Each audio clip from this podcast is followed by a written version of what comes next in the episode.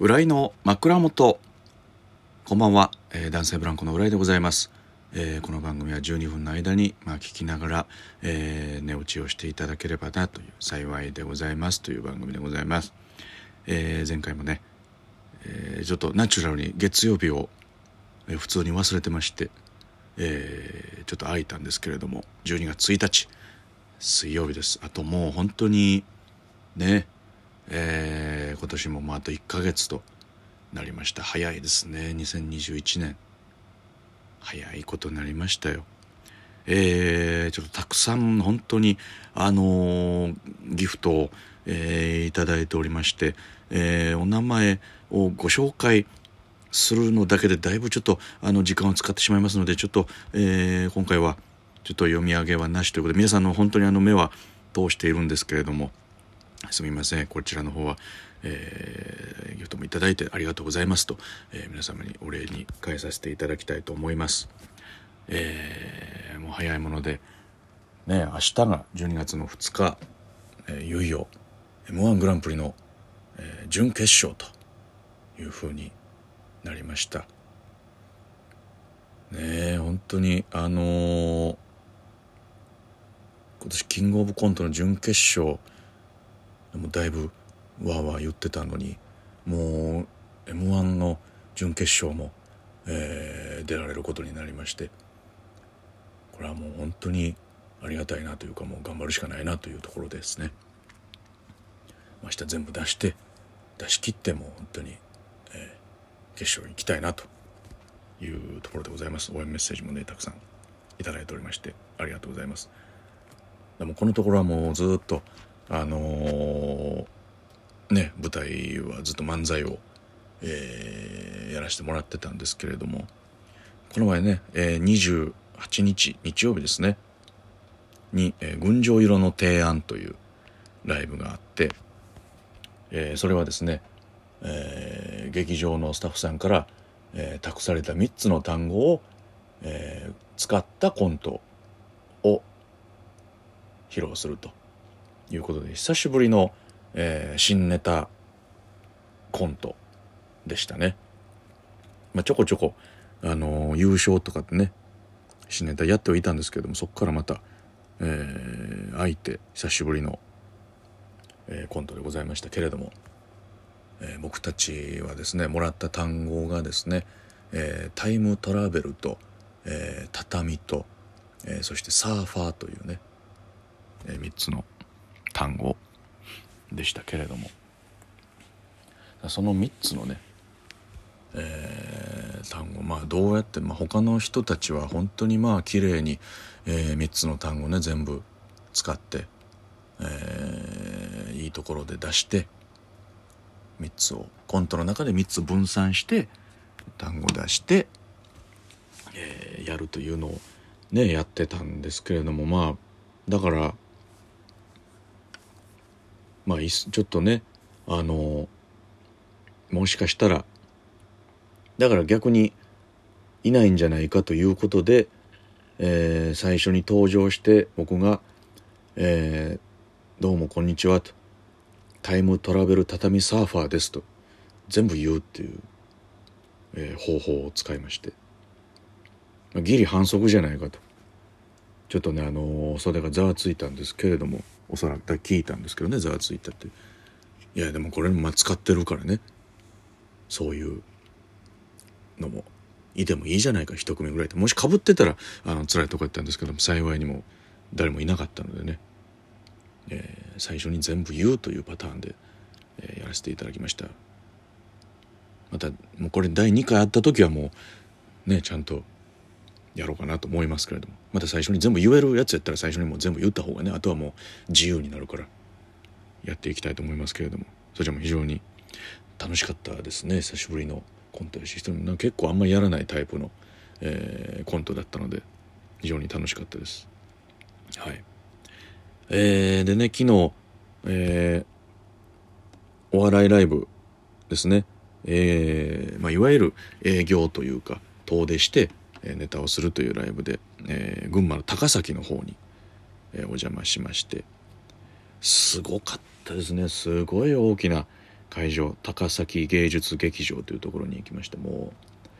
う、えー、それでもキャパ半分とかぐらいなんですけれども本当にもう1,000人近くの、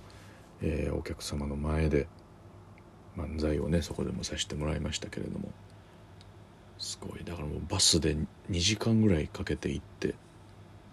でライブに出させてもらってで2時間かけて帰るという。だから初めて群馬に行ったんですけど本当に全く群馬県に行ったなという気は一切しないという。でも綺麗なね会場しか行ってないし、ね、夜やったんであんま景色もね分からずということやったんでまた改めて落ち着いて行きたいなという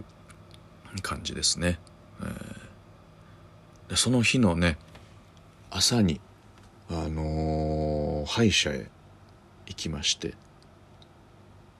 まあ、前の話で言ったかもしれないんですけれどもここでは言ってないのか。そのスペースか。枠坂さんとのツイッターのスペースで喋ったのか。だから下の前歯が欠けましてえー、あのー、森塾ちゃんとピクニックのねロケで、えー、鴨市に行った帰りの浜焼きでねなんか貝とかいっぱい焼いて食べてたんですけどもその時になんかガリンってなってで気づいたら、下の前の歯が、えー、欠けてたということで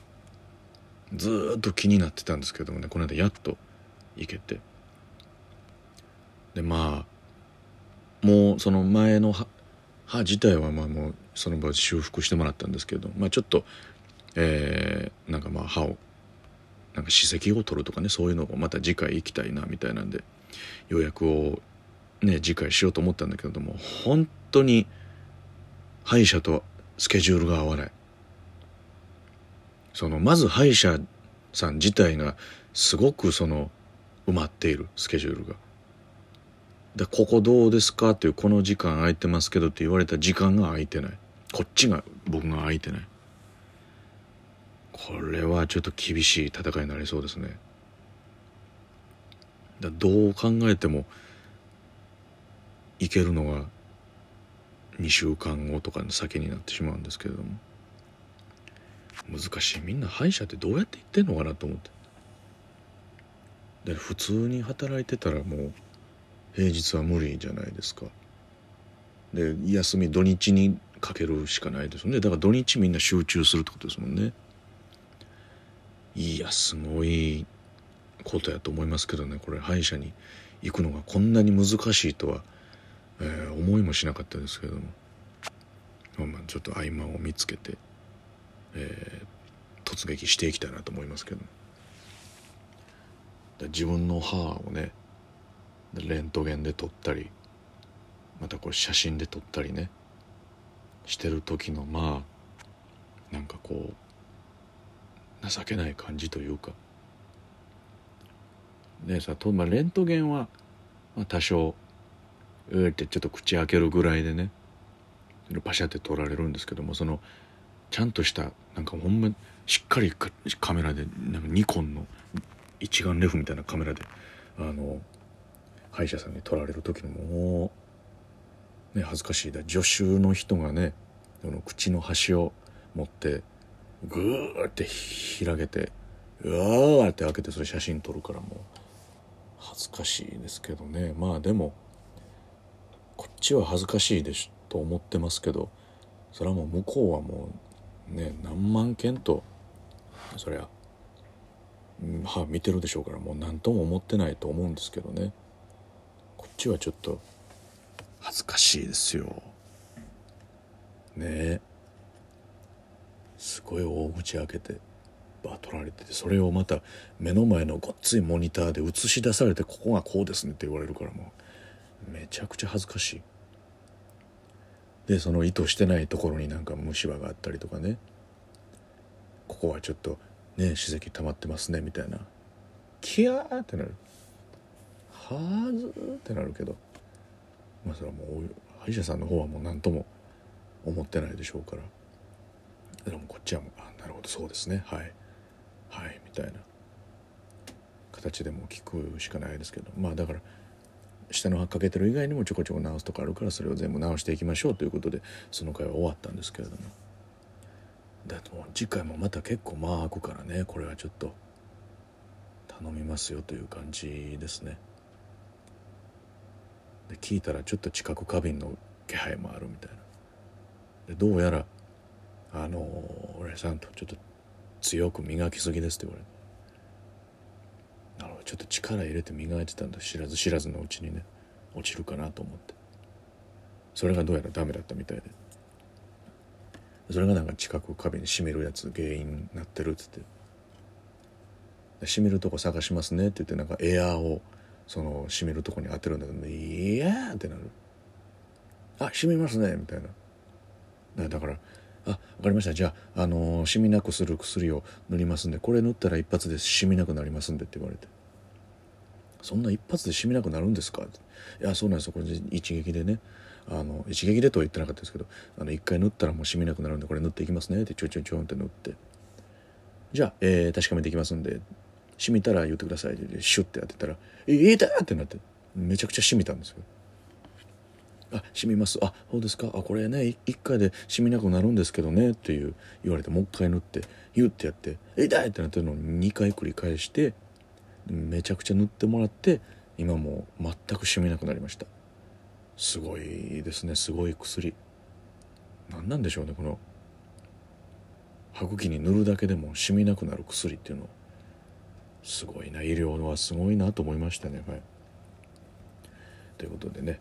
歯を治すという話を今しております。ちょっとねいろんなところを今ガタが来ている。そんな中で準決勝明日頑張ってまいります、